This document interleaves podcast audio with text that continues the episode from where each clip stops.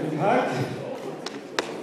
Äh, dann würde ich sagen, wir legen gleich los mit dem Protokoll über die letzte Stunde, zehn Minuten von zwei jungen Damen, die zum ersten Mal, wie ich höre, mit einem Mikrofon sprechen.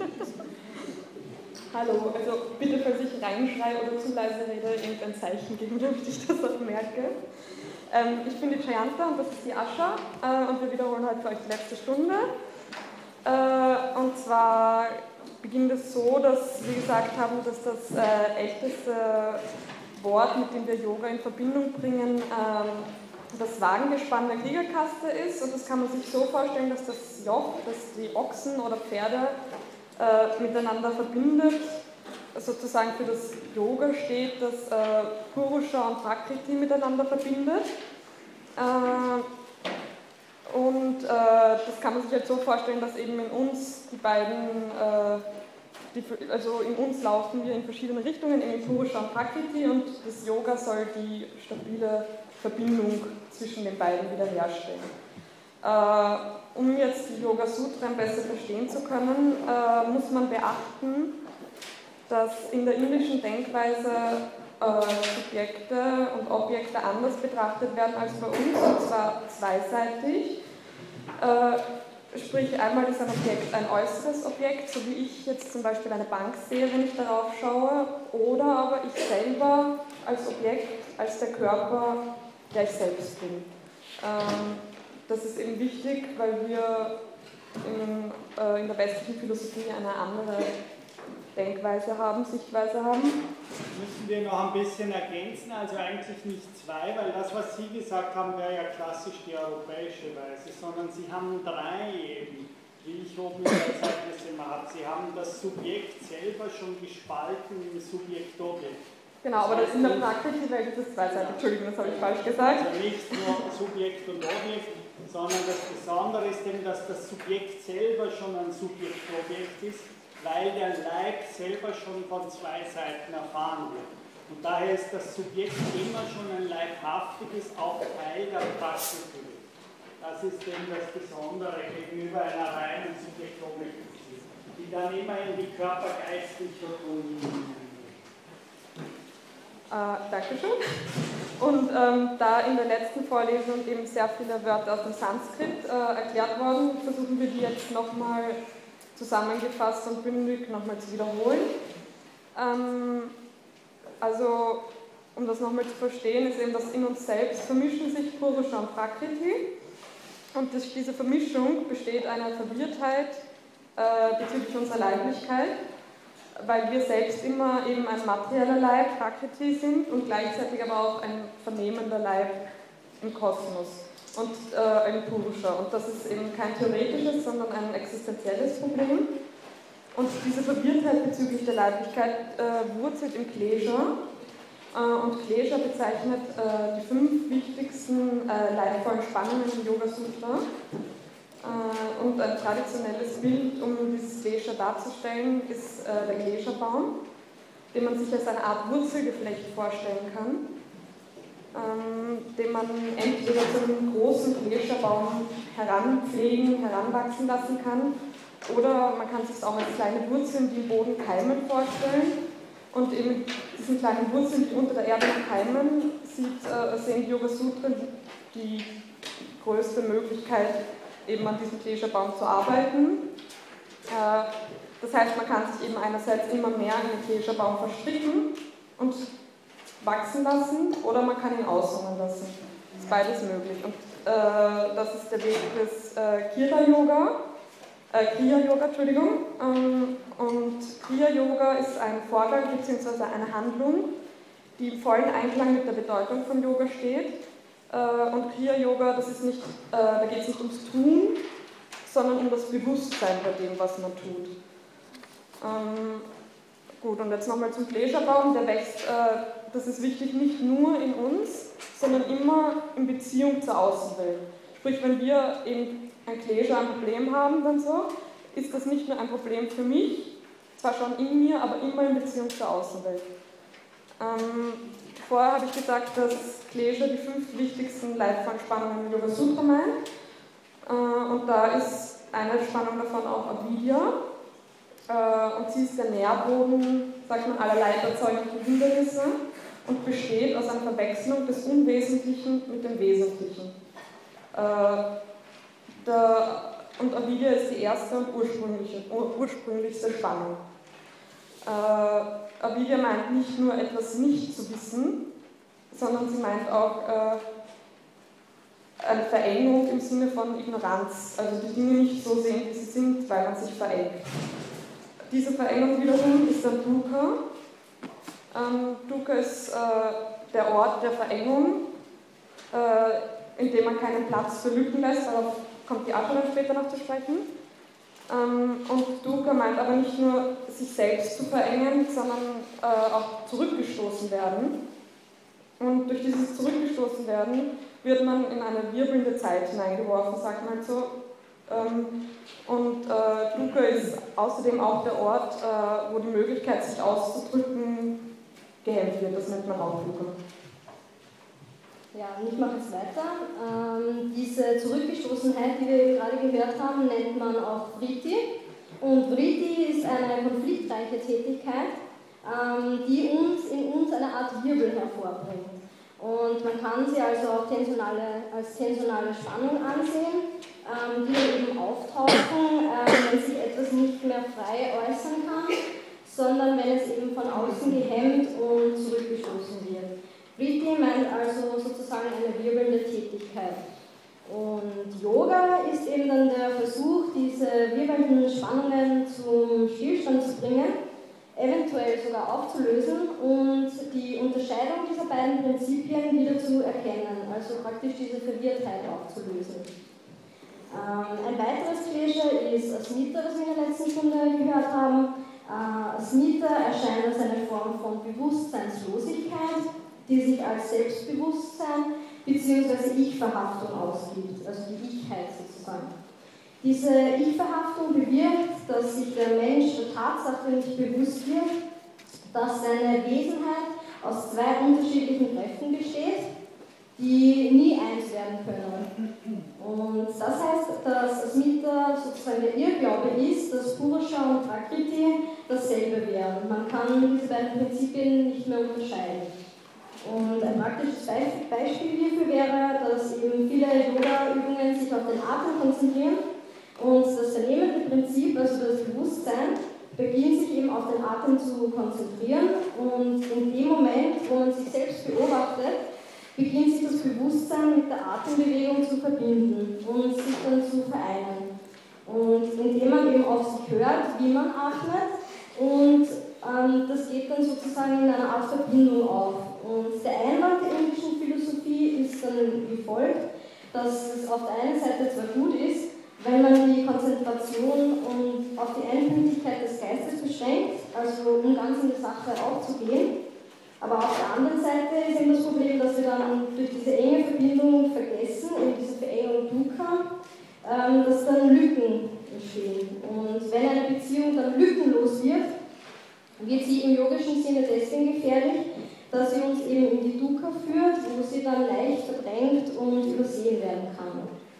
Und wenn ich mich praktisch dann nur mehr auf die Atmung konzentriere und ihr werde, verdränge ich die Welt um mich herum und blende sie aus. Ähm, darum würde die Yoga Sutren sagen, dass ich für diese Übung ein zweites Auge brauche. Und das eine Auge wird dann ganz eins und das zweite Auge lässt mich dann nicht vergessen, dass ich in der Welt atme, also meinen Atem mit der Welt teile. Und Viveka bedeutet dann eben die Einsicht, die dann immer fähig ist, zwischen dem Sehenden und dem Gesehenen klar zu unterscheiden. Ja, ähm, ich hoffe, wir haben das gut und plausibel für euch erklärt und bedanken uns für eure Aufmerksamkeit.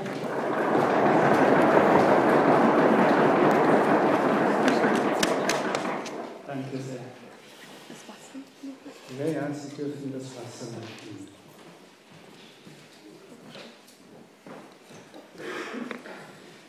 Gut, dann werde ich versuchen, hier anzuknüpfen, vielleicht noch eine kleine äh, Ergänzung zu dem, was hier am Schluss gesagt wurde, nämlich zu dieser Atembewegung. äh, von diesen beiden Augen, von denen hier gesprochen wurde. Sie müssen sich das, das ist ganz schlecht, wenn ich jetzt sage, Sie müssen sich das vorstellen. Ja, genau das würden die Europäer sagen, aber es ist ganz schlecht. Sie sollen sich eben nicht vorstellen, sondern sie sollen in das Phänomen hineingehen, äh, sozusagen eine Erfahrung damit machen. Nämlich, wenn Sie Sie können sich das so vorstellen, weil ich nicht weiß, ob das da schon dann, so wie ich das letzte Mal gesagt habe, schon ganz klar geworden ist. Ganz klar sicher nicht. Äh, auf der einen Seite ist der Atem, wie die Yoga Sutren sagen, wie fast alles in der Welt Teil dieser Vritti. Ja, das heißt, auch der Atem ist Teil, wie wir sagen würden, äh, in einer platonischen Tradition der Erscheinungswelt. Ja? Was meine ich damit? Das heißt, der Atem hat irgendwo ein Loka. Er hat irgendwo einen Ort, an dem wir glauben, dass er stattfindet. Ja? Also wenn ich mich auf diese Atmung konzentriere und versuche bewusst dem zu folgen, wie der Atem kommt, wie diese Atemwende stattfindet, diese kurze Pause und dann dieses Ausatmen und wieder die kurze Pause am Ende, dann ist das Ganze mit der Zeit ein lokalisierbarer Vorgang. Das heißt, besonders dann, wenn ich mich intensiv auf diesen Atem konzentriere. Das heißt, die indische Philosophie würde sagen, der Atem selbst ist natürlich Teil der Erscheinungswelt, weil er als solcher an ein, ein eingeschränktes Phänomen in der Welt ist, auf das ich mich eben punktuell, wie die Yoga Sutren sagen, richten kann, konzentrieren kann und eins werden kann mit diesem lokalen Phänomen. Ja? Das ist eben die eine Seite dieser Übungen. Äh, Ekatatva Abhyasa, diese Übung der Einpünktigkeit und der Konzentration auf eine einzige Sache. Diese Sache ist jedoch, und damit beginnen eigentlich die Yoga Sutren, dass sie sagen, Yoga Chitta Vritti Niroda. Äh, das heißt, sie sagen, und dann vor allem im nächsten Sutra, dass der Drashter, der Seher, Platz nimmt in der Leerheit der Formen. Ja? Das heißt, äh, das Yoga Sutra würde, die Yoga Sutren würden nicht sagen, dass die Konzentration auf das Phänomen des Atems als solcher schon das ist, wohin im letzten die Yoga Sutren mit der Trennung oder der Unterscheidungskraft zwischen Geist und Körper hinwollen, sondern das, was sie wollen, ist zu erfahren, dass dieser Atem, wie die Buddhisten es dann vor allem sagen, leer ist. Ja? Also das ist, wenn die Vorlesung heißt der Pfad zum Samadhi, dann wird am Ende der Yoga Sutren stehen, dass dieses Svarupe, diese Selbstform, dann in Niroda kommt, dann in den Zustand von äh, Yoga kommt, im, höchsten Sinne von Yoga, wenn sie selbst erfährt, dass all diese Vrittis, dass all diese lokalen Erscheinungsformen, auf die wir uns konzentrieren können, in der Tiefe ihrer Selbstform, selbst heißt Sva und äh, Rupa, das ist die Form, also in der Tiefe ihrer Selbstform leer sind. Das heißt, das ist ganz wichtig im Sinne der Praxis dieser Übungen, die im Yoga immer wieder angetroffen werden, dass es immer zwei, diese zwei Augen oder diese zwei Stufen der Meditation geben wird. Das erste ist das Einswerden, zum Beispiel mit dem Atem, und das zweite ist eben dann zu sehen, dass diese Form des Atems leer ist. Und was meinen nochmal die, wie können wir uns diesem zweiten Teil äh, nähern, wenn wir hier jemanden haben ja, und der atmet hier. Ja? Und jetzt sagen wir, beginnt sich sehr auf diesen Atem zu konzentrieren und doch sozusagen fokussiert auf diese Atmung, sodass wir sagen, der ganze, der ganze Leib hier beginnt sich auf diese Atembewegung herin zu konzentrieren. Dann ist es eben so, dass das nur die eine Richtung dieser Bewegung ist. Die zweite Richtung der Bewegung ist dann eben die, dass man sieht, dass diese Atmung dieses Menschen, der sich hier ganz in den Atem vertieft, dass diese Atmung eben noch eine unendliche Dimension nach außen ist, so dass Sie diese Atmung von zwei Richtungen her anschauen können. Einerseits dort, wo sie selbst stattfindet und andererseits gerade dort, wo sie nicht ist, sozusagen in ihrer eigenen Leerheit.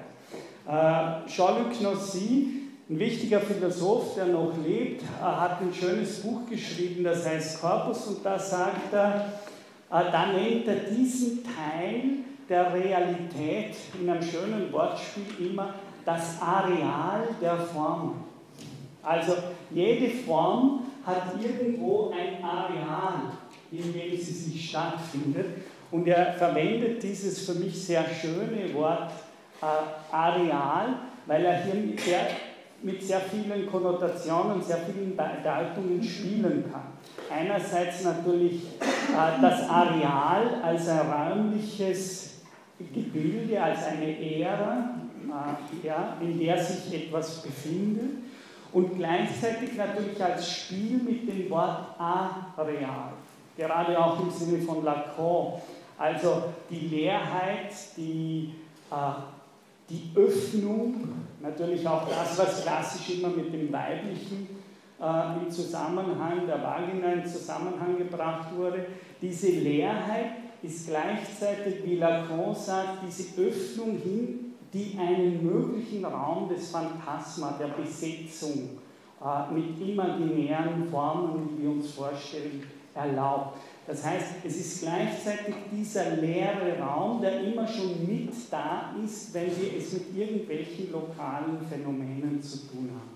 Und das ist eben dieses zweite Auge, das die, nicht nur die Sutren, sondern wirklich, da kann man sagen, die ganze asiatische Philosophie verlangt auszubilden. Also, dass man wie bei diesen Springbildern äh, mit denen selbst Wittgenstein in den logischen Untersuchungen arbeitet. Sie kennen vielleicht dieses Ente-Hasen-Beispiel, das er dort verwendet, äh, in dem plötzlich ein Bild umspringt und es wird einerseits nicht mehr gesehen von der Form, die es ausfüllt, sondern andererseits von der Form der Leerheit, von der jedes Ding umgeben ist.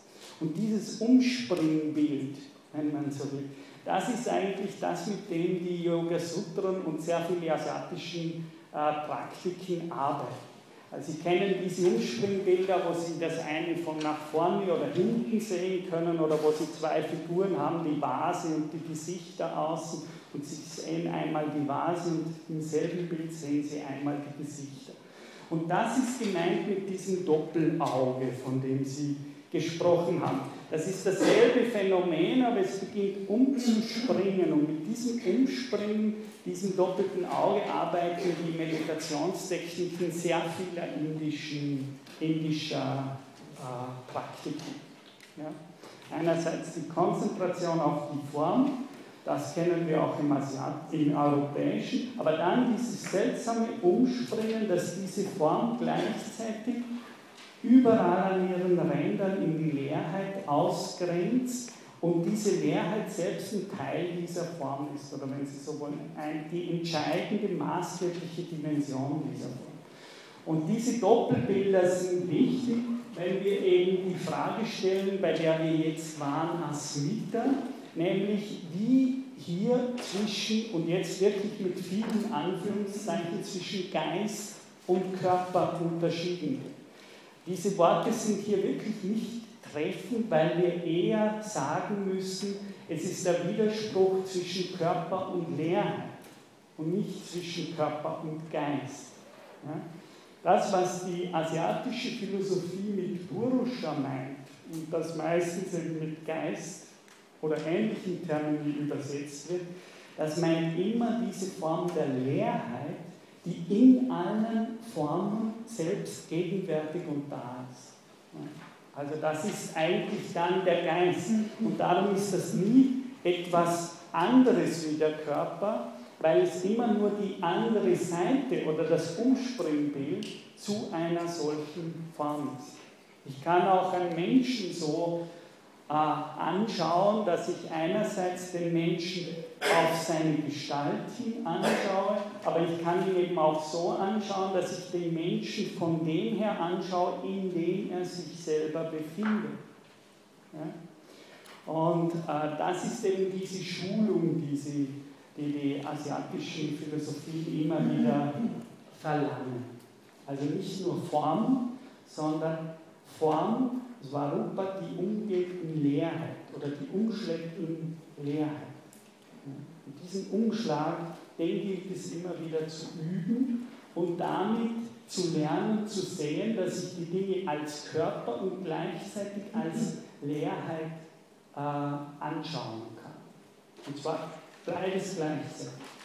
Und das wird gemeint, das ist das Entscheidende, wenn ich wieder lerne, das Gegenteil von Avidya Kyati zu machen, nämlich Viveka Kyati. Also Viveka haben wir gesagt, die Kraft der Unterscheidung zwischen diesen beiden Prinzipien. Ich kann aber nur unterscheiden zwischen Leerheit und Form, wenn ich diese Umspringbilder lerne äh, anzuwenden und zu erkennen. Das ist eigentlich immer das, äh, was hier versucht und wenn diese zweite Dimension bei den Sachen nicht mitgesehen wird, also wenn ich nur auf den Gegenstand schaue, auf die Form eines Menschen, in der er ist, und ich vergesse die Offenheit und Leerheit, in der sich diese Form äh, befindet, dann stellt sich eben Asmita, das heißt die falsche Ich-Zentriertheit statt. Dann, wenn Sie so wollen, denkt jeder nur noch an sich wenn ihm das zweite Bild fällt in dieser Dimension, dann haben wir es mit einer Art, würden die Buddhismus, würde äh, der Hinduismus sagen, dann haben wir es mit einer Form von atomaren Denken zu tun. Atomar einerseits, was die Körper betrifft, andererseits aber auch, Sie wissen ja, das griechische Wort Atom bedeutet unteilbar und bedeutet dasselbe, übersetzt ins Lateinische wie Individuum. Also Individuum ist wirklich eine wörtliche Übersetzung des griechischen Atoms ins, in die lateinische Sprache. Und das ist sehr schön, wenn man das denkt, denn die Asiaten, die immer wieder sehr viele Schriften haben, in denen sie behaupten, es kann so etwas wie ein Atom nicht geben. Es wird immer wieder diskutiert. Das ist völlig unmöglich, weil da vergisst man eben die Leerheit. Das heißt, jeder einzelne Körper als solches, sei er gedacht als Atom oder Individuum, erscheint immer gleichzeitig in zwei Perspektiven. Einerseits in einer lokalen Form und andererseits in der Leerheit, in der sich diese lokale Form befindet und über die sie dann mit anderen Formen in der Welt kommuniziert. Also das ist immer das, und darum sind so Übersetzungen wie Geist und Körper natürlich sehr äh, problematisch, weil wir, wenn wir die europäische Tradition für das Wort Geist, Nus, Vernunft etc. uns hernehmen, das nicht ursprünglich die Bedeutung von reiner Offenheit oder Leerheit hat. Äh, daher würde ich eher immer so übersetzen, dass die deutschen Worte wie selbst oder so eher in diese Dimension kommen. Aber dann ist das Selbst, oder wenn wir dann spielen mit Worten wie ich selbst, ja, dann haben Sie I myself, im Englischen ist es noch viel schöner. Wenn ich sage ich selbst, dann ist dieses Wort selbst in diesem asiatischen Sinne schon zweideutig. Meine ich mit ich selbst jetzt den, der hier heroben steht und spricht? Oder meine ich das Selbst, das ich mit ihnen teile in meinem in der Welt sein? Die Asiaten würden immer zunächst an das Selbst der Welt denken. Wenn die sagen das Selbst, denken sie gerade nicht myself, yourself, we ourselves. But die denken dann an das Selbst. Und das ist diese eine Welt, die wir gemeinsam in unserer Weltoffenheit teilen. Das heißt, das ist immer dieses Spiel, von woher wir dieses Wort Ich selbst denken. Wir sind im europäischen Kontext gewohnt, das Ich selbst von der existierenden Selbstform her zu denken. Also ich selbst, das bin ich, der jetzt hier heroben steht und redet. Und nicht der, der in Selbst hinausredet. Nämlich in dieses Selbst, das ich jetzt hier mit Ihnen teile. Das heißt, das ist gemeint, wenn ich oben geschrieben habe in der Folie Asmitra, falsche Selbstzentrierung. Die Asiaten würden sagen, wer die Form, wer die Mehrheit in den Formen nicht kennt, der zentriert sich falsch. Eine Gesellschaft, die wird individualistisch und atomistisch. Ja? Sie wird individualistisch und atomistisch, weil sich jeder in sich selbst zentriert. Und daher immer die Frage entsteht, auch zum Beispiel, wenn wir politische Philosophie äh, anschauen in der Geschichte der westlichen Philosophie, dann ist es immer das Problem, ja, was machen wir? Zunächst mal sind wir ja egozentrische Individuen. Jeder ist sich selbst am nächsten. Und dann kommt das Problem, ja, aber wie teilen die gemeinsam eine Welt? Ja, also wie schlagen sich die, denken Sie an Hume, denken Sie an Hobbes, ja, wie schlagen wir uns nicht die Köpfe ein? Und die klassische Lösung der europäischen Philosophie war dann immer, wir brauchen einen Staat. Ja, also der Staat, das ist klassische Theorie, den brauchen wir, weil wir sind lauter egoistische Individuen, die eigentlich ihrem Egoismus frönen und wenn wir uns allen unserer egoistischen Natur nachgeben, äh, dann schlagen wir uns alle die Köpfe ein, bekriegen uns hin und her und da brauchen wir den Staat, der diese Art von Friedensschluss, Kurzschluss zwischen egoistischen Individuen herstellt.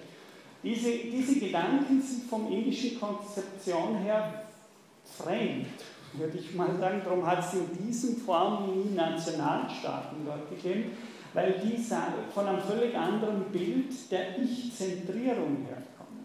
Weil sie sagen, bevor ich bei mir bin, bin ich schon draußen in der Welt und teile diese Welt mit den anderen. Das ist eben das, was ich nenne ein kosmisches Weltbild. Ja? Oder wo, wenn Sie so wollen, was versucht Heidegger wieder zu aktivieren, wenn er sagt, gegen die Descartesche Tradition der Ich-Zentrierung in der neuzeitlichen Philosophie zu sagen, aber ich selbst bin doch in meinem Wesen in der Welt sein. Und das heißt, ich bin immer schon ein mit ihnen geteiltes Selbst. Ja? Und äh, von dieser Teilung her muss ich mein Selbst verstehen und nicht von dem, dass ich jetzt hier als Individuum heroben stehe und was sage, sondern ich muss es weit eher von meiner Äußerung her denken. Und Äußerung heißt schon Mitteilung an Sie. Das heißt, ich existiere im wörtlich lateinischen Sinne von existere hinausstehen, indem ich Ihnen mitteile. Und in dieser Mitteilung bin ich da. Ja? Und nicht prima in meiner sozusagen Zentriertheit in dieser Erscheinung. Und das ist dem, warum ich hier geschrieben habe, falsche Ich-Zentrierung. Sie kann nur stattfinden, solange uns die Kraft der Unterscheidung von Geist und Materie. Wobei Geist, ich hoffe, das ist ein bisschen klarer geworden, das wird sicher noch oft kommen im Laufe des Semesters, eben wirklich diese Offenheit, die wir miteinander teilen, leibhaftig machen und nicht irgendwie ein Vermögen des Menschen. Von dem her ist, ist es völlig falsch, meiner Meinung nach, wenn man in der Indologie lange im 19. Jahrhundert und äh, 18. Jahrhundert schon, also eigentlich ja, Anfang des 19. Jahrhunderts begonnen hat, lauter Schriften zu schreiben, die eigentlich hat die indische Philosophie wie Kant.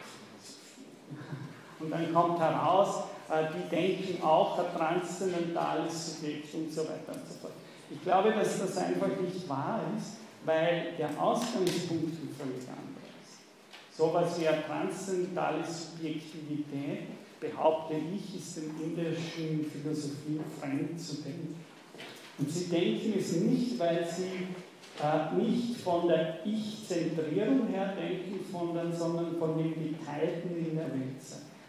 Und wenn das Abmann, das Brahman, geschweige dann in den, in den äh, Veden oder in den Upanishaden äh, gesproch, äh, davon gesprochen wird, wird es immer in einem kosmischen Sinne primär. Also das ist primär die Welt und nicht äh, erst in einem zweiten Sinne dann die Seele von mir selbst oder etwas, was ich in mir selbst bin.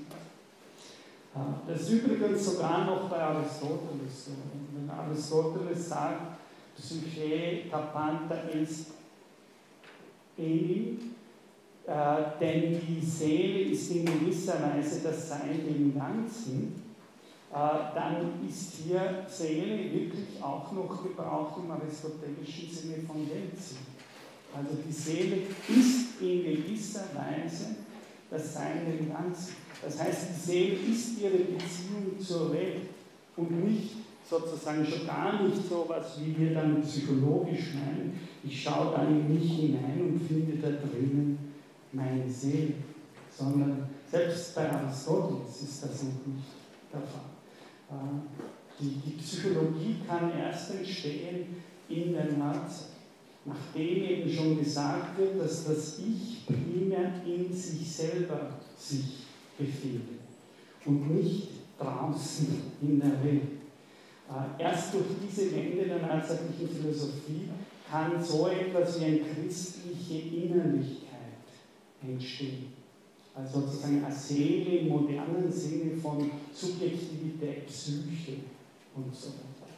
Denn das kann jeder nachlesen, dass das bei Aristoteles in seiner Schrift über die Psyche, Psyche, nicht der Fall ist, sondern dass da Seele eigentlich meint, äh, die Form, die ein organisch, also ein lebendiger Organismus mit seiner Welt und darum kommt dann bei den Fragen wieder sehr, was ist Wahrnehmung? Weil in der Wahrnehmung teilen wir die Welt mit den anderen. Aber auch hier ist es Aristoteles noch nicht so ganz, das ist, ich sage jetzt Aristoteles, weil das uns ein bisschen näher rückt zur jüdischen Philosophie. Das heißt, hier ist die Seele nicht in mir, sondern zum Beispiel, wenn dann gesagt wird, das erste Seelenvermögen ist die Eis, das ist die Wahrnehmung, dann darum, weil die Wahrnehmung am Bezug zu ihnen ist. ist ich nehme ja, ich nehme mich auch wahr, wenn ich sie wahrnehme, aber das erste Mal ist, dass ich sie wahrnehme und nicht nur mich. Das ist schon eine seltsame Kultur, die behauptet, dass man zuerst immer sich wahrnimmt, äh, wenn man die anderen Natürlich bin ich mit dabei, wenn ich sie wahrnehme. Aber es ist doch so, dass die Wahrnehmung eigentlich nicht auf mich geht, sondern dass die Wahrnehmung auf sie geht und auf die Objekte. Und diese Objekte sind auch im indischen Sinne nicht in einem Bewusstsein, sondern in der Welt. Das sind für mich Übersetzungen äh, von modernen Konzeptionen äh, in eine ganz anders funktionierende Kultur. Also, ich hoffe, dass Ihnen jetzt ein bisschen klarer geworden ist, wohin dieses Klescher, nochmal, wenn ich es als Mittergeber habe, wenn ich das Wort Klescher gebraucht habe, dann heißt das so viel wie Hindernis. Ja? Und ich habe das genannt, Hindernisse auf dem Pfad des Samadhi. Und das heißt, diese Verengungen wegkriegen, die einen hindern, offen in der Welt zu sein.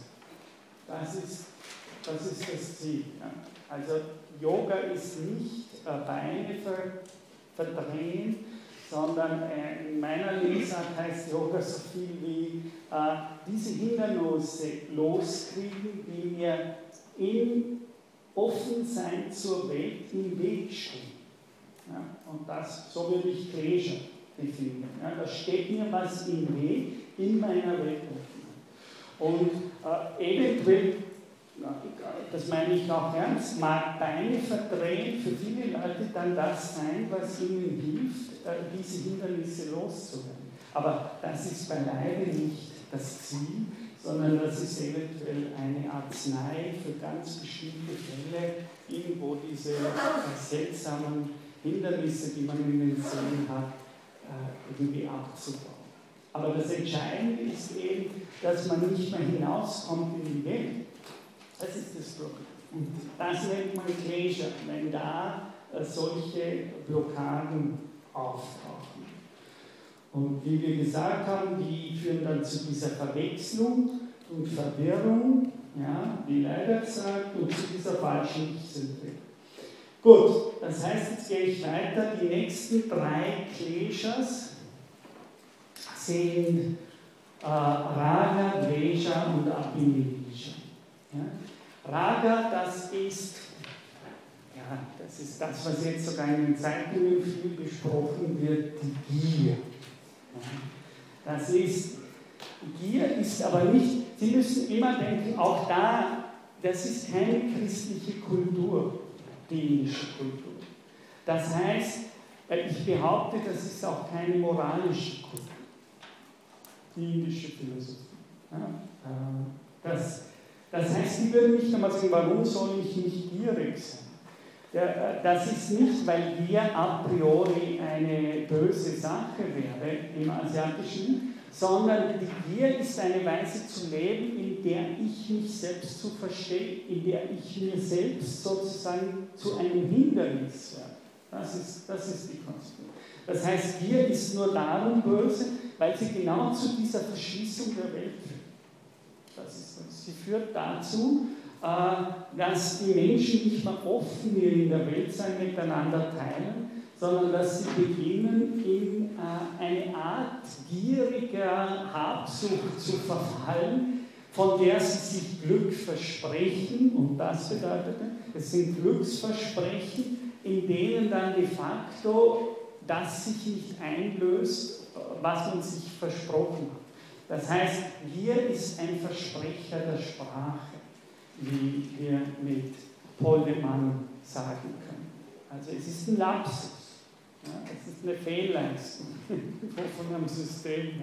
Das ist das System, das in die falsche Richtung geht, weil es genau das nicht produzieren wird, was es produzieren will. Glück oder spannungsloses Teilen der Welt. Das ist Raga. Raga, das wären eine Art äh, Begierde, die das, was sie verspricht, nicht einlösen wird. Ein Versprecher von Glück. So könnte man das poetisch übersetzen, wenn ich mir das Wort Poesie anmaße. Dresha, Dresha ist genau das Gegenteil. Die indische Philosophie sagt, äh, das ist auch typisch, wie die Sutren aufgebaut sind. Das ist meistens eine Gegenposition. Das ist sehr oft. Das ist, wie, muss ich schon wieder Aristoteles zitieren, das ist diese seltsame äh, Ethik der Mitte oder des Maßes, ja, die hier auch im Asiatischen gepredigt wird. Das heißt, dass die Gegenkraft zu ihr wäre Abschalten, ja, Ressentiment. Das wäre äh, unbegründeter Hass. Ja? Und das ist eben so wie die einen diese gierige Streben, alles zu wollen haben, so gibt es die anderen, die seltsam Ressentiment aufgeladen sind. Also die mehr oder weniger, äh, sobald etwas kommt, schnappen sie ein ja, und verdrehen das in eine giftige Mixtur. Ja. Vor allem Wien steht weltweit als Stadt, die hier eine bestimmte besondere Fähigkeit entwickelt hat für Drescher. Ich weiß nicht, ob es eine Stereotype nur ist oder ob es wahr ist. Aber das ist, das ist, was wir da sozusagen die, dieses Einschnappen der Seele. Ja? Sofort, es kommt was und die Jeder würden sagen, natürlich, bei Schumann wird kritisiert und psch, schon zu. Ja? So, mm, da kommt dann schon Abinevesha, dieser Selbstbehauptungswille. Da kommt dann sofort die Verteidigung. Das, also das ist was, das ist, wenn Sie so wollen, schon die, fast die ganzen zehn Gebote der indischen Philosophie, ja, äh, die, die diese Ding haben. Das heißt, wer nicht will, dass dieser seltsame Baum beginnt zu wachsen in einem und äh, groß zu werden, der sollte vorsichtig und aufmerksam sein gegenüber diesen Verhaltensweisen wie jetzt nicht mit dir oder äh, jetzt schnappt, schnapp ich wieder ein oder äh, das, das letzte Abinivesha, jenes Obstacle, jenes Hindernis, das, wie die Yoga Sutren sagen, sogar von den Weisesten niemals wirklich überwunden wird, nämlich Angst. Das ist aber auch ganz schön, dass sie im Unterschied zu Heidegger in einem langen christlichen Leser die Angst nicht zu den Tugenden erklärt, sondern eigentlich zu einem Hindernis und zu, einem, äh, zu einer Verehnung. Dukkha. Dass die Angst ist nichts, sozusagen Furcht und Zittern ist nichts, was hier gepredigt wird, sondern eigentlich was los, was man irgendwie nicht haben sollte. Äh, was ich immer eine relativ schöne äh, Form von Ethik fand. Äh, Nietzsche hat vielleicht, er kannte ja über Dalsen die indische Philosophie recht gut und er hat ja immer gesagt, der Buddhismus, das ist eigentlich ein Versuch, den Menschen das Ressentiment auszutreiben. Und das äh, war unter anderem der Versuch seiner eigenen Philosophie. Also seine eigene Philosophie sagt er immer wieder, das ist der Versuch, diese seltsame äh, Eingeschnapptheit und Borniertheit der Leute auszubleiben. Und so hat er selber den Buddhismus gesehen als eigentlich eine sehr noble Form, auch wenn er sie in vielen Weisen kritisiert hat, war es für ihn eine sehr noble Form, weil sie versucht hat, die Menschen von dieser seltsamen, spießigen Kleinlichkeit zu befreien. Also Abhinivesha ist dann äh, der Versuch, äh, sich von dieser Angst, die Yogasutran sagen das noch extrem, nämlich das ist das einzige Klesha, das nicht von außen kommt, sondern das steigt aus dem Endlichen in der Welt sein selber auf. Also da wirklich fast wörtlich, wie Heidegger seinerzeit das beschreibt, dass er sagt, diese Unheimlichkeit ist wörtlich beim Heidegger in seiner Zeit so, dass die eben aus dem in der Welt sein selber, das sich selbst in seiner Endlichkeit, in seinem Sein zum Tod erfährt, steigt diese Angst auf. Und Heidegger nur im Unterschied zu den Sutren meint er, das heißt, man muss sie mächtig werden lassen. Die Sutras sagen genau das Gegenteil. Man soll möglichst bald, wenn die kommt, dagegen arbeiten. Also man soll sie nicht groß aber die Sutren verwenden fast dasselbe Wort. Das ist etwas, was aus jedem Endlichen in der Weltsein von selber beginnt aufzusteigen. Immer wieder. Äh, das heißt, dafür kann man nicht mal äußere Leute mehr verantwortlich oder schuldig sprechen, weil es aus der Verfassung der Sterblichkeit des Endlichen in der Weltsein selber aufsteht. Und darum sagen die Sutren, weil es eine aus dem Inneren des Selbst selber hervorkeimende Bäumchen und Ast ist, ist es so, dass es selbst nicht von den größten Yogis gänzlich beherrscht wird. Also mit dem kämpfen wir bis zum letzten Ähm, wenn Sie hier Todesangst schreiben, das heißt, ist das jetzt so eine extreme Form von Angst oder betrifft es jegliche Angst? Wie wenn ich Angst verspüre, darauf beschränken, was ist das? Wie wächst dieser Baum? Äh, die, die Sutren sagen, also auf der einen Seite ist das immer situativ. Ja? Immer ist es so, dass wir in ganz bestimmten Lebenslagen, wenn wir irgendwo einer übermächtigen Macht, die foltert, ausgesetzt werden, dann werden wir natürlich Angst empfinden. Ja? Äh, das heißt, diese Angst hat immer eine Kontextgebundenheit, in der und aus der sie situativ hervorkommt. Ja? Das ist immer die eine Seite. Aber Abinivesha ist die eine Angst, die immer auch auftaucht aus dem Endlichen in der Welt sein selber. Dadurch unterscheidet sie sich ja, von dem Ganzen.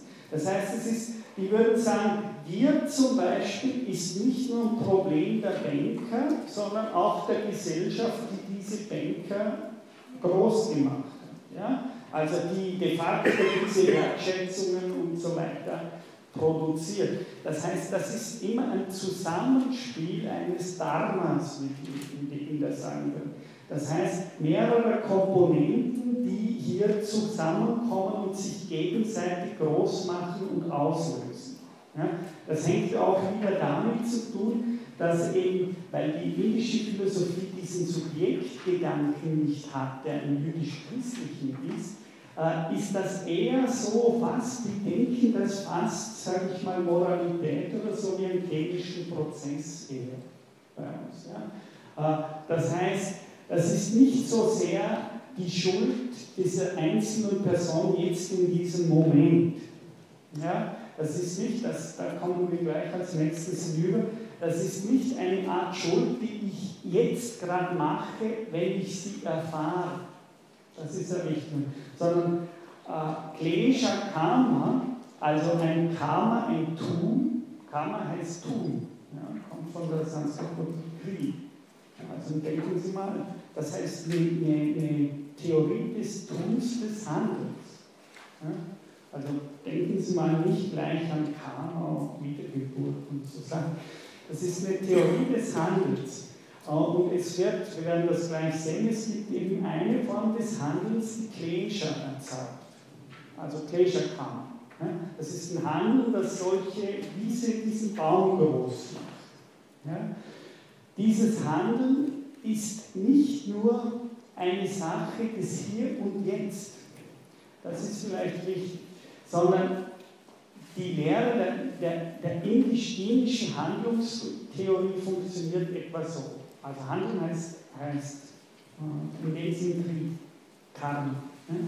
Das erste ist, und darauf wollte ich jetzt ein bisschen später, aber bald mal kommen, das erste ist, dass, es, dass das Handeln immer eine Art und Weise der, der Frucht zeitigt, wie Barke, ja, es zeitigt eine Frucht und es zeitigt ein Sediment, wie wir im Westen sagen.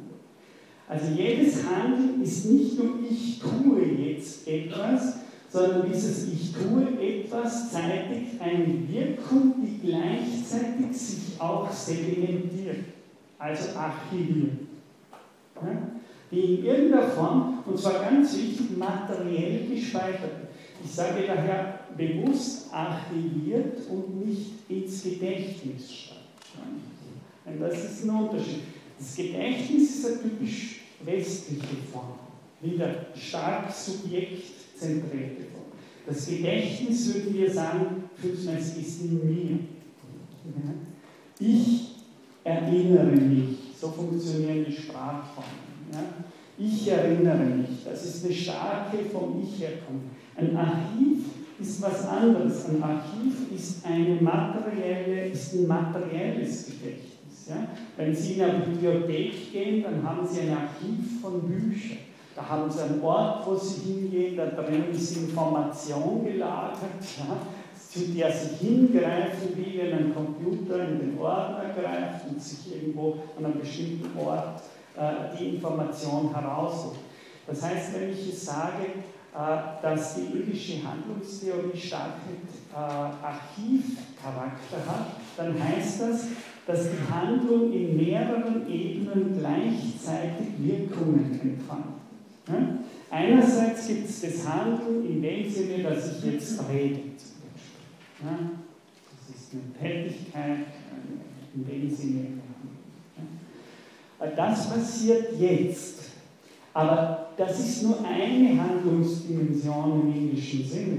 Die zweite ist das, dass das, was ich rede, Effekte zeitigt. Das heißt, es wird von Ihnen gehört, angenommen, verworfen, kritisiert, als Schwachsinn qualifiziert und so weiter und so fort. Das wären alles Wirkungen, die mein Handeln jetzt erzeugt in diesem Raum.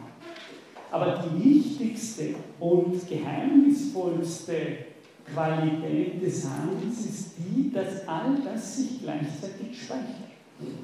Und zwar, es speichert sich materiell durch Sedimente.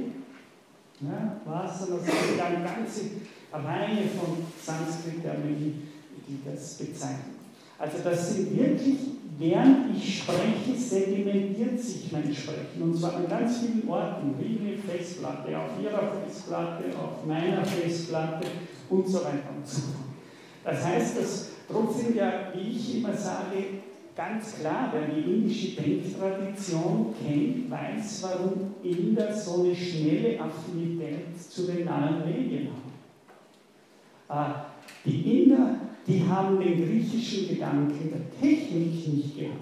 Das heißt, die wären nie auf die Idee gekommen, Maschinen zu bauen in solchen. Denn die Inder, und die Tanja wird jetzt gleich lachen, die sagen, wir haben diese Maschine ja schon. Wir sind sie am eigenen Leib.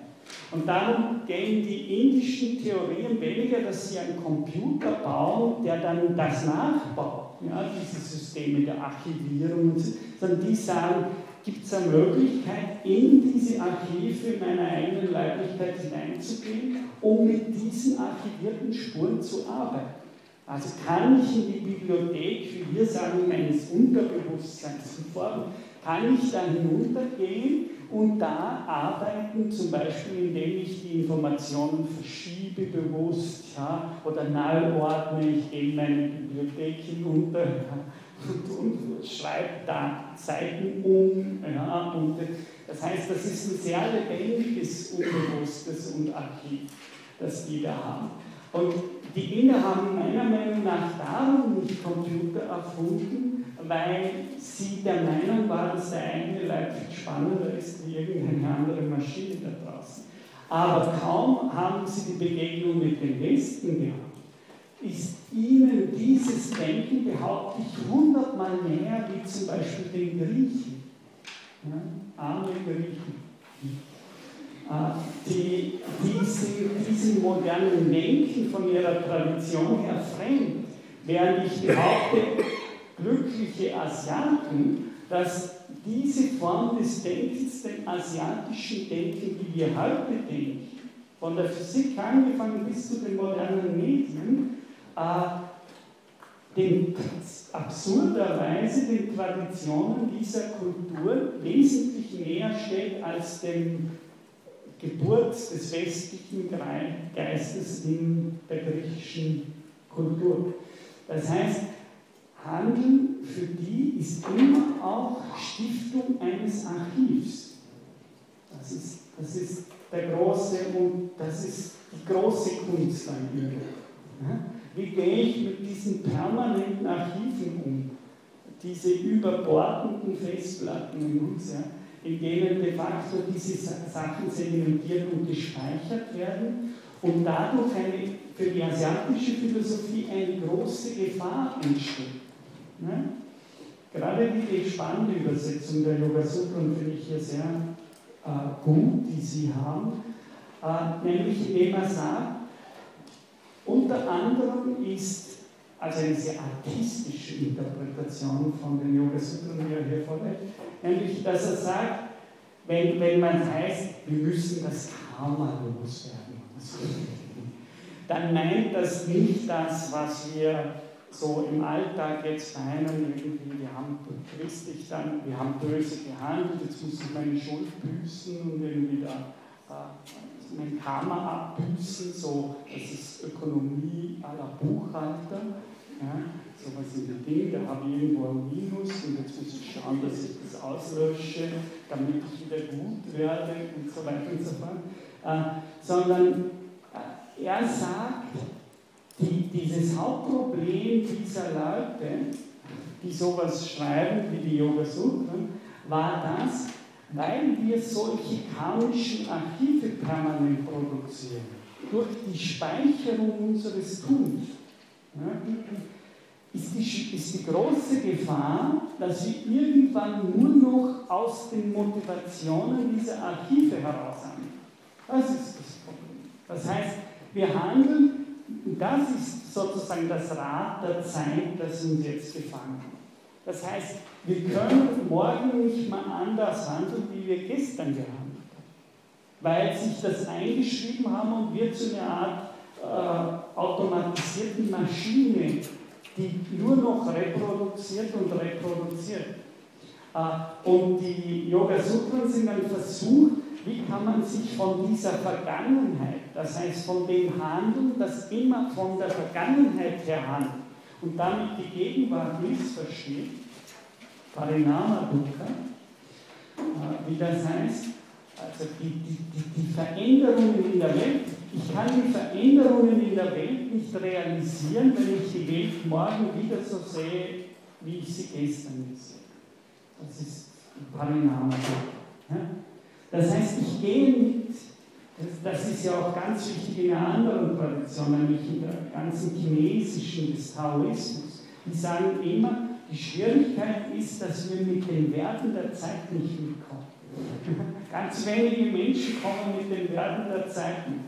Das, ist, das heißt aber anders wie bei Darwin, das ist nicht nur, die Umgebung ändert sich und ich muss mich ihr anpassen. Das ist reaktiv, das ist Dresche, Philosophie. Ja. Da ist irgendwie angelsächsische Ressentiment, Kultur, ja, wo alle, sich kämpft ums Überleben. Es kann nur überleben, indem es sich am Milieu anpasst. Ja, das, Nietzsche wollte das nicht. diese seltsame Interpretation, weil er gesagt hat, das ist, das ist Ressentiment, nicht mit wirklich, sondern äh, die sagen, die Schwierigkeit ist, dass ich de facto dahin kommen muss, dass ich jeden Morgen wieder der Zeit vorausgehe. Das, das wäre eine yogische Existenz. Und das heißt eigentlich, sich vom Karma der Vergangenheit lösen. Ja? Das heißt nicht, oh, ich habe ein schlechtes Gewissen und all diese äh, westlichen, sondern das heißt, kann ich de facto diese Erneuerung, die die Zeit permanent ist, leben, obwohl ich eine übergeordnete Festplatte, das sage ich jetzt ein bisschen ironisch, obwohl durch diese permanenten Tag für Tag Neueinschreibungen irgendwie dieses Archiv der Vergangenheit immer mächtiger und größer in mir ist, sodass die Chance, dass ich von ihm gewohnheitsmäßig gefangen werde, immer größer ist. Und das heißt vom Karma der Vergangenheit. Das heißt nicht, also Klesha Karma heißt, okay, morgen kann ich nicht irgendetwas tun, weil ich muss das und das und das und das tun, was ich gestern und vorgestern, vorgestern alles nicht getan habe. Das ist schlechtes Karma. In Englisch Schlechtes kann ist, dass wir immer der Zeit hinter nachrennen, weil offensichtlich die Vergangenheit uns schon vorausgerannt ist. Ja? Und die Überorganisation dieses Prinzips ist natürlich der volle Kalender. Ja? Die, die, die mir vorausrennende Zeit nur der Vergangenheit. Ja? Also das sind so Zeitreisen in die Vergangenheit. Das heißt, die Zeit ist mir immer schon voraus ich bin immer hintenher und renne hier irgendwie, komme dann zu spät, weil ich hatte ja nicht die Zeit, dahin zu kommen und, oder ich, ich weiß nicht. Das ist, das ist Klesha-Karma. Das ist die Zeit, in der alles Spannung, ja, Krampf, könnte man sagen. Das ist die, die Dukkha-Verkrampfung. Das ist eigentlich das, was, wovon, wovon Sie sagen, das ist das Hindernis, um frei und offen zu leben. Ziel ist Freiheit im Yoga Sutra und das ist kein anderer. Also wie kann ich frei leben, indem ich nicht so volle Kalender habe. Aber da gibt es die Gier. Da gibt es diese Gier, diese Lust auf Anerkennung und hin und her und diese Angst dann auch noch, dass wenn ich das nicht alles mache, dass sie dann wieder nicht kommt, die Anerkennung und so weiter. Äh, also das sind genau Raga und Dresha, die uns permanent da hineintragen. Und das, sagen die Sutren, ist schlecht, wenn jemand vorhat, ein freies Leben zu leben. Das ist gut. Also das wären diese fünf Kleshas. Ja. Jetzt ist der zweite Teil der Yoga Sutren, der handelt, also das ist der erste Teil, ich werde immer hin und her springen zwischen diesen Teilen, also ich gehe einmal in den zweiten, dann gehe ich wieder zurück im ersten, also wir werden hier nonlinear durch die Yoga Sutren schleudern. Ja? Also das jetzt sind wir wieder gleich am Beginn des zweiten Kapitels. Die Kapitelüberschriften, das erste Kapitel heißt Sadhanapada. Asamati. Entschuldigung. Das erste heißt Samadhi-Pada und das zweite ist dann Sadhanapada. Also das erste ist der Weg zum Samadhi so wie die Vorlesung betitelt war. Und der zweite von den vier Kapiteln, die es in den Yoga Sutren gibt, ist dann Sadhanapada. Also das ist der Weg der Tat. Ja, das ist jetzt, das erste ist, was ist überhaupt dieser Yoga-Weg? Wie führt der dahin zum Samadhi? Und im zweiten Kapitel wird dann gefragt, ja, und was können wir tun? Können wir irgendetwas beitragen? Äh, zu diesem Weg. Ja, dass wir, wenn, wir die, wenn wir uns entscheiden, diesen Weg zu gehen. Äh, und jetzt dieses, dieses Sadhanipada ist daher bezeichnet im Indischen mit dem Wort Kriya. Das ist nicht bei Karma, Kr, ja, diese Sanskrit-Wurzel Kri, Tat. Das heißt, Kriya-Yoga wird da meistens übersetzt mit dem Yoga der Tat. Ja, es handelt sich jetzt darum, okay, jemand hat entschieden, er will lieber auf dem Samadhi-Baum leben als auf dem Klesha-Baum. Ja? Und jetzt sagt er sich, ich komme nicht von dem einen Baum hinüber zu dem anderen. Und da ist das Yoga Sutra 2.2, das eben sagt, was oder versucht zu definieren. Ich habe Ihnen schon gesagt, das Yoga Sutra ist meistens so, dass es irgendein Wort einführt und danach kommen zwei, drei Aphorismen, in denen dieses Wort mehr oder weniger definiert wird, eingeschränkt wird in seiner Bedeutung. Äh, es ist, glaube ich, jetzt hoffe ich relativ einfach verständlich, was das Ziel, des, äh, die beiden Ziele dieses Kriya-Yoga, dieses Yogas der Tat ist, nämlich im Yoga Sutra 2.2 heißt es, das eine ist äh, Samadhi Bhavana, also die Geburt und das Meditieren, das Wachsenlassen dieses Samadhi-Baumes äh, zu vergrößern und andererseits diesen Klesha Kanu, also diesen Klesha-Baum zu verkleinern. So einfach ist es. Also was ist Yoga? Es ist den einen größer zu machen. Ja, aber das ist das Einzige, was wir tun, sagen die Yoga Und das ist eigentlich gemeint mit gutem und schlechtem Karma, nur, nur mal, wenn man das so von, der Alltag kennt. Also das Einzige, was sie tun können, ist, okay, mein Yogalehrer hat, wo ich hier gekommen bin, zur Jessica Charter gesagt, start from where you are. Das heißt, jeder trägt seinen Klescherbaum mit sich, jeder trägt seinen Samadhi-Baum mit. Äh, die Konstellationen sind sehr unterschiedlich. Der eine hat da gar kein Problem, beim anderen sehr viele Probleme. Start from where you are. Das, so wurde ich begrüßt. Ich übersetze nur 20 Jahre, also Sie wissen, wie viel Klescher da herumwirkt. Also das eine ist einfach diesen, diesen einen Barbara hat sehr viele Bedeutungen. Einerseits ist es verwandt mit, ich würde so sagen, etwas zur Geburt verhelfen und gleichzeitig ist es verwandt mit den Gefühlen, den Emotionen und es ist verwandt mit Meditation. Also es hat sehr, ein sehr also es ist so eine Art Geburt einer Stimmung des Meditierens. Ja, so, so, Geburt einer Stimmung des, des ja, Und das zum Geschehen bringen kann. Und die Klesha-Kanu, das haben wir schon gehört, das ist eben das Nicht-Gießen dieses Baums. Langsam schauen wir verdorrt. Gut, und jetzt, also ich bitte Sie immer, bevor ich jetzt da weitergehe, dass Sie zu Hause natürlich sich diese Sutren, Sie haben ja das alle auf Moodle, diese Texte, dass Sie sich diese, äh, vor allem auch hier jetzt immer angeführten Sutren zu Hause durchlesen und de facto auch selbst Ihre Gedanken darüber machen, äh, wie Sie das interpretieren. Ja?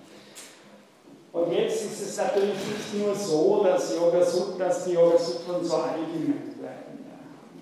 Obwohl, Sie sehen schon ein bisschen, anders das ist, zum Beispiel zum persischen Modell, ja? wo Sie einen guten und einen bösen Geist haben. Ja? Also die, die Kleshas sind schon irgendwie böse mit dem, was sie uns mit, mit uns machen. Aber Sie sehen, das hat relativ wenig mit einer Art da gibt es einen Teufel oder bösen Dämon oder sowas. Äh, und dann gibt es den guten Gott. Sondern ich würde schon sagen, dass diese Zugangsweise weit wissenschaftlicher phänomenologischer ist, als äh, wir das oft mit sogenannten religiösen Traditionen. Obwohl ich Ihnen gesagt habe, Shankya Yoga, also Shankya ist völlig atheistisch, und Yoga hat vier, ich glaube vier Sutren, die von Ishvara handeln, von 195. Also nur darum, dass es schon schwierig ist. Wie gesagt, Shankar ist atheistisch. Wie kann man da von Religion sprechen in unserem Kontext? Äh, auf der anderen Seite sind die Yoga Sutren minimal theistisch. Ja, also wie wird vielleicht das, das kommt eh als zweites dann hier auf der Folie schon vor, wie wird hier Ishvara, der Herr, der Lord etc. interpretiert? Also das haben Sie das zweite, ich vielleicht mit dem an Ishvara Pranidhana. Äh, weil das haben wir jetzt schon stark davor thematisiert in Bezug auf diesen Karma-Gedanken. Gott, wenn Sie so wollen, wird so definiert, dass gesagt wird, es gibt einen speziellen Purush. Das man schon richtig. Das heißt, wir sind auch Purush. Aber er ist ein spezieller Purush. Also, das so, so eine Theologie. Er ist ein spezieller Purush. Jetzt frage ich Sie mal, wie glauben Sie, dass die den definieren? Nach dem, was wir jetzt vorher gesagt haben. Was unterscheidet Ishvara, Gott, von einem ist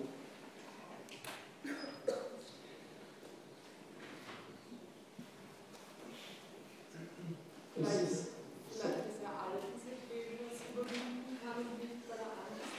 Angst Genau. Also eine Sache war richtig, die eine war falsch. Die eine Sache ist richtig. Er ist einfach der, der keine Klischees. er ist der, der unberührt wörtlich, der, der unberührt ist von Klischeekram.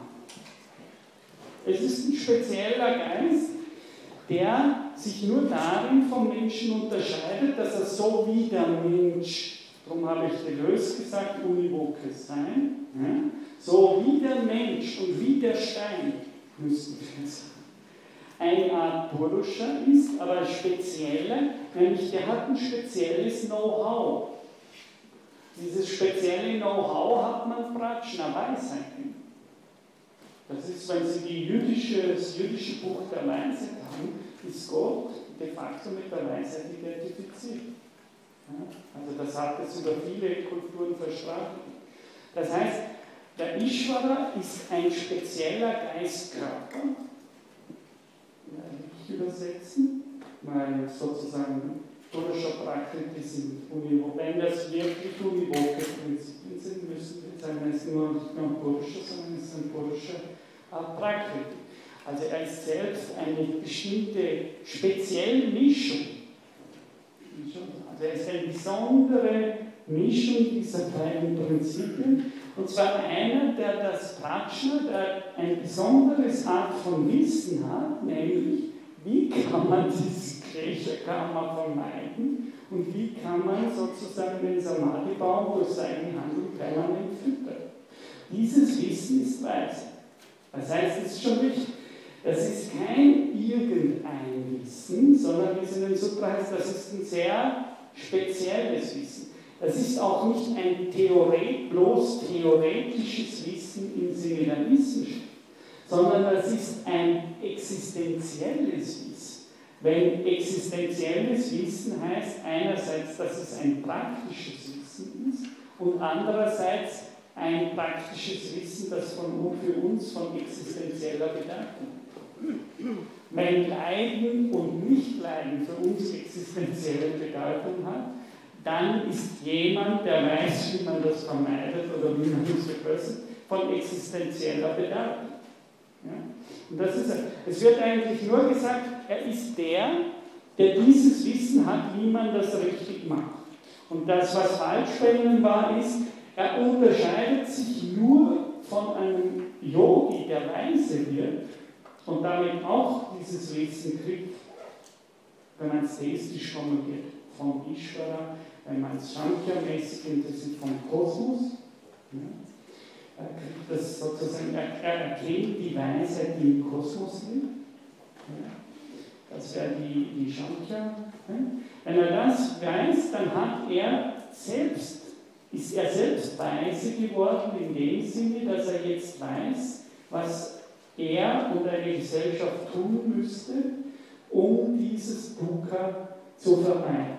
Der einzige, wenn man einen Kompromiss, den die Yoga Sutren machen, ist, dass sie sagen, der einzige Unterschied zwischen Ishvara, einem solchen Geist und einem Weisen, ist der, dass der eine vom Nichtwissen ins Wissen gegangen ist und der andere dann im Nichtwissen war. Das ist, wenn man will, die einzige hierarchische Kompromiss, den äh, die Sutren machen.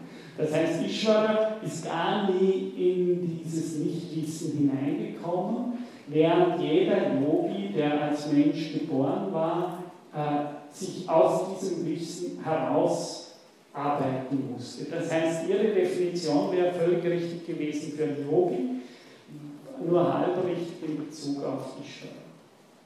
Ja? Und darum, und dann wird nur noch gesagt, dann ist die theologische Sache fertig, der gesamten Sutra. Ja? Dann wird nur noch gesagt,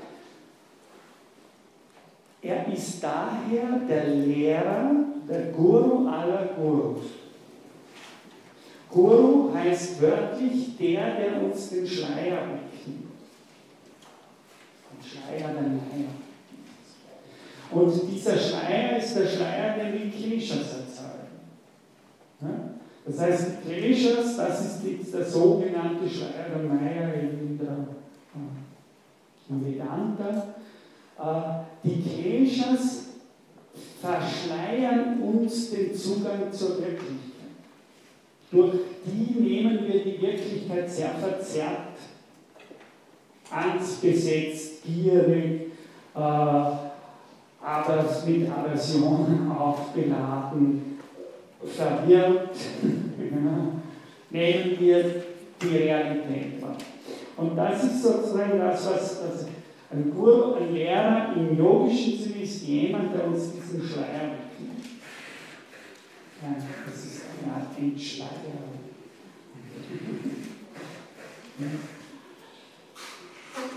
Das ist, das ist das ist eigentlich das Gesamte. Und darum würden Sie sagen, genau, jetzt komme ich wieder zurück, also das war der zweite Teil der Folie, äh, sagen Sie das Umgekehrte, was Marx sagt.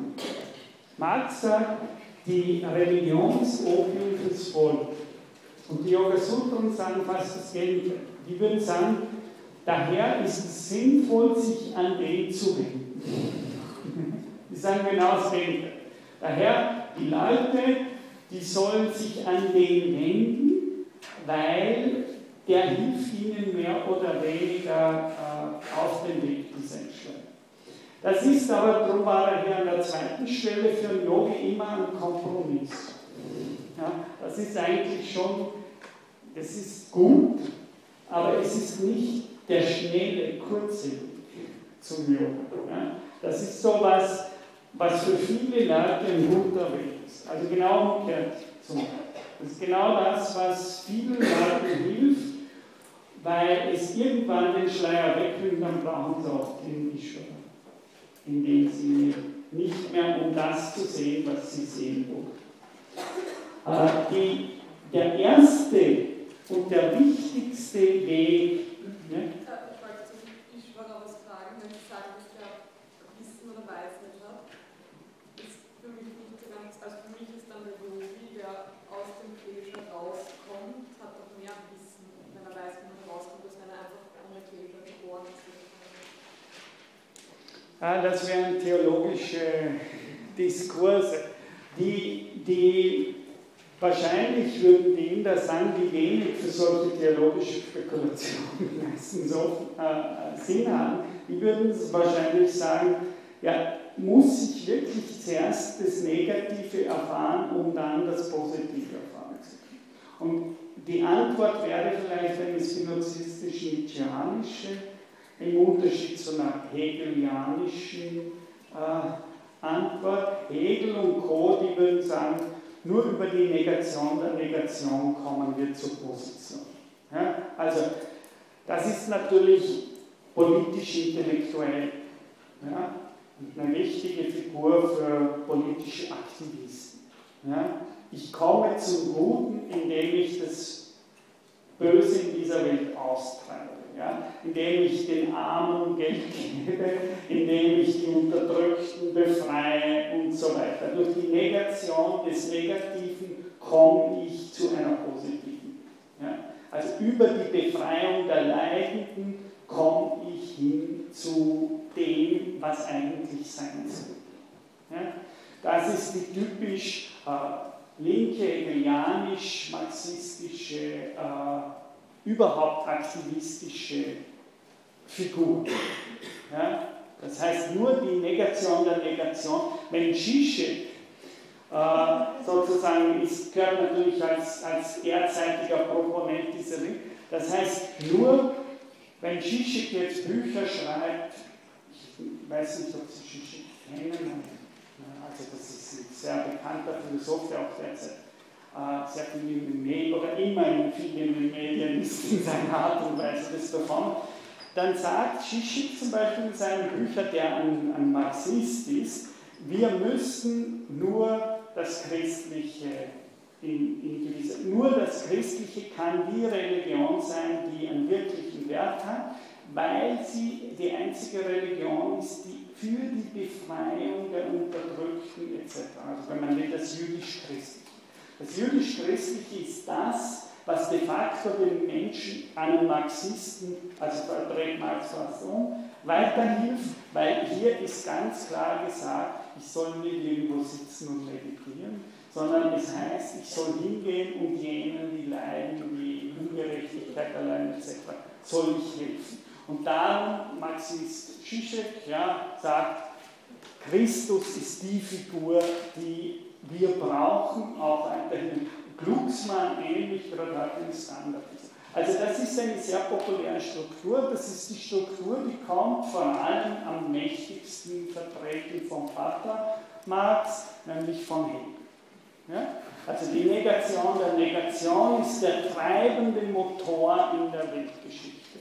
Und darum ist das jüdisch-christliche der einzige Ort authentischer Religiosität, weil das bringt politisch gesinnte Menschen weiter, insofern sie durch diese Religion zumindest motiviert werden, etwas an den Übeln dieser Welt zu tun. Das ist die eine. Ja? Also das wäre meine erste Antwort auf die Frage, was tut der Ishwa? Und der Gegenkonzeption ist natürlich Ishwa, ist klar. Weil da kommt natürlich gleich die Frage, und der lässt sich gut gehen in seiner tut er für die Armen äh, sozusagen leitende Geschöpfe in dieser Welt. Ja. Äh, es gibt aber auch ganz andere Traditionen, wie zum Beispiel die spinozistisch-nietzscheanische etc. Deleuzianische. Deleuze auch ein, wenn man will, Marxist. Also Sie sehen, so homogen ist das nicht mit dem Marxismus. Äh, es gibt ganz andere Interpretationen, der Radikal zum Beispiel, also von den eher gegenwärtigen erst vor weniger als 15 Jahren gestorbenen Gilles Deleuze, der sagt, der genau gegen diese Figur angekämpft hat als Linke. Ja, der gesagt hat, also den könnte man, Zizek hat zwar jetzt ein Buch über Deleuze auch geschrieben, äh, also Sie sehen, das ist alles relativ vermischt, aber ich versuche es mal hier zu vereinfachen, indem ich klare Fronten baue, wo in Wirklichkeit keine solchen klaren Fronten sind. Ja? Das ist ja auch immer das Problem, sobald sie sich organisieren müssen. Das dann plötzlich auch dann sind da diesen einfachen Termini äh, sehr viele unterschiedliche Interessen sind und dann komme ich wieder zu Descartes und sage, start from where you are. Ah, die würden sagen, es braucht diesen Sündenfall nicht. Ja, die würden sagen, ja, es braucht diesen ganzen Blödsinn von Leid und Notwendigkeit des Leidenmüssens bis zu den Künstlern, die leiden müssen, um, um kreativ zu sein und solchen Schwachsinn. Ja. Äh, die würden sagen, das ist, das ist ein Blödsinn. Ja. Diese ganze Leidensmetaphorik, die brauchen wir gar nicht. Ja. Wir müssen nicht permanent uns auf diese Dinge konzentrieren, sondern dann kommt Spinoza und sagt, einer, der wirklich, es gibt viele Schriften, die früh erkannt haben, auch von der Ideologie her, welche unglaublichen Ähnlichkeiten es zwischen Spinozas Ethik und dem Vedanta und so weiter gibt. Das heißt, da gibt es auch ganz viele äh, Auseinandersetzungen, aber der sagt, weil der Samadhi-Baum ist ja faul. also manchmal ist man prima faul und nicht leiden. Ja? Und wenn es um den zu, zu gießen gilt, dann heißt das einfach, äh, dass das einzig Vernünftige und Sinnvolle ist, äh, primär mal die Freude in der Welt zu vermehren. Ja? Und je mehr wir die Freude vermehren, umso mehr verschwindet das andere. Und diese Logik ist viel eher die indische. Ja?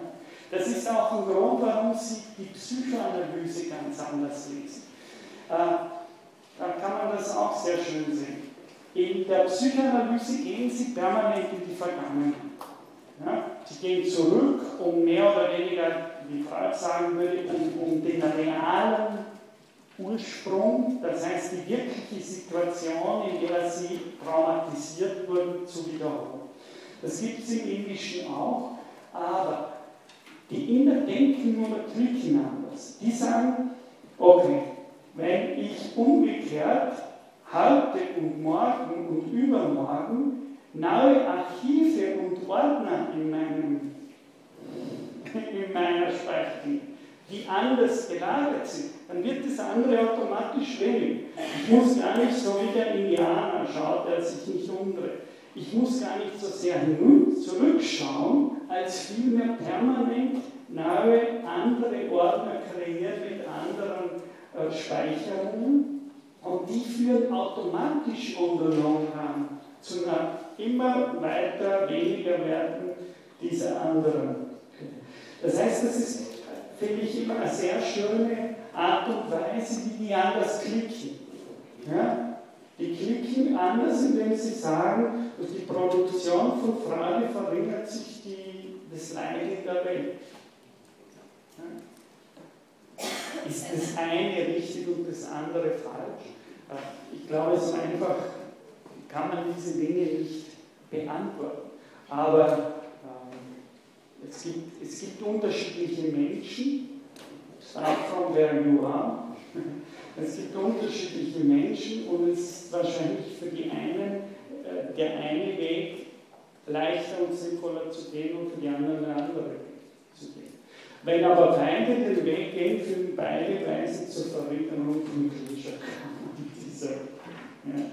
Also, ist, aber Sie haben natürlich recht, die indische Konzeption kennt diesen am Kreuz gekreuzigten Gott nicht. Den, den kennen sie nicht. Der ist, das ist für sie kein irgendwie konsistentes Bild.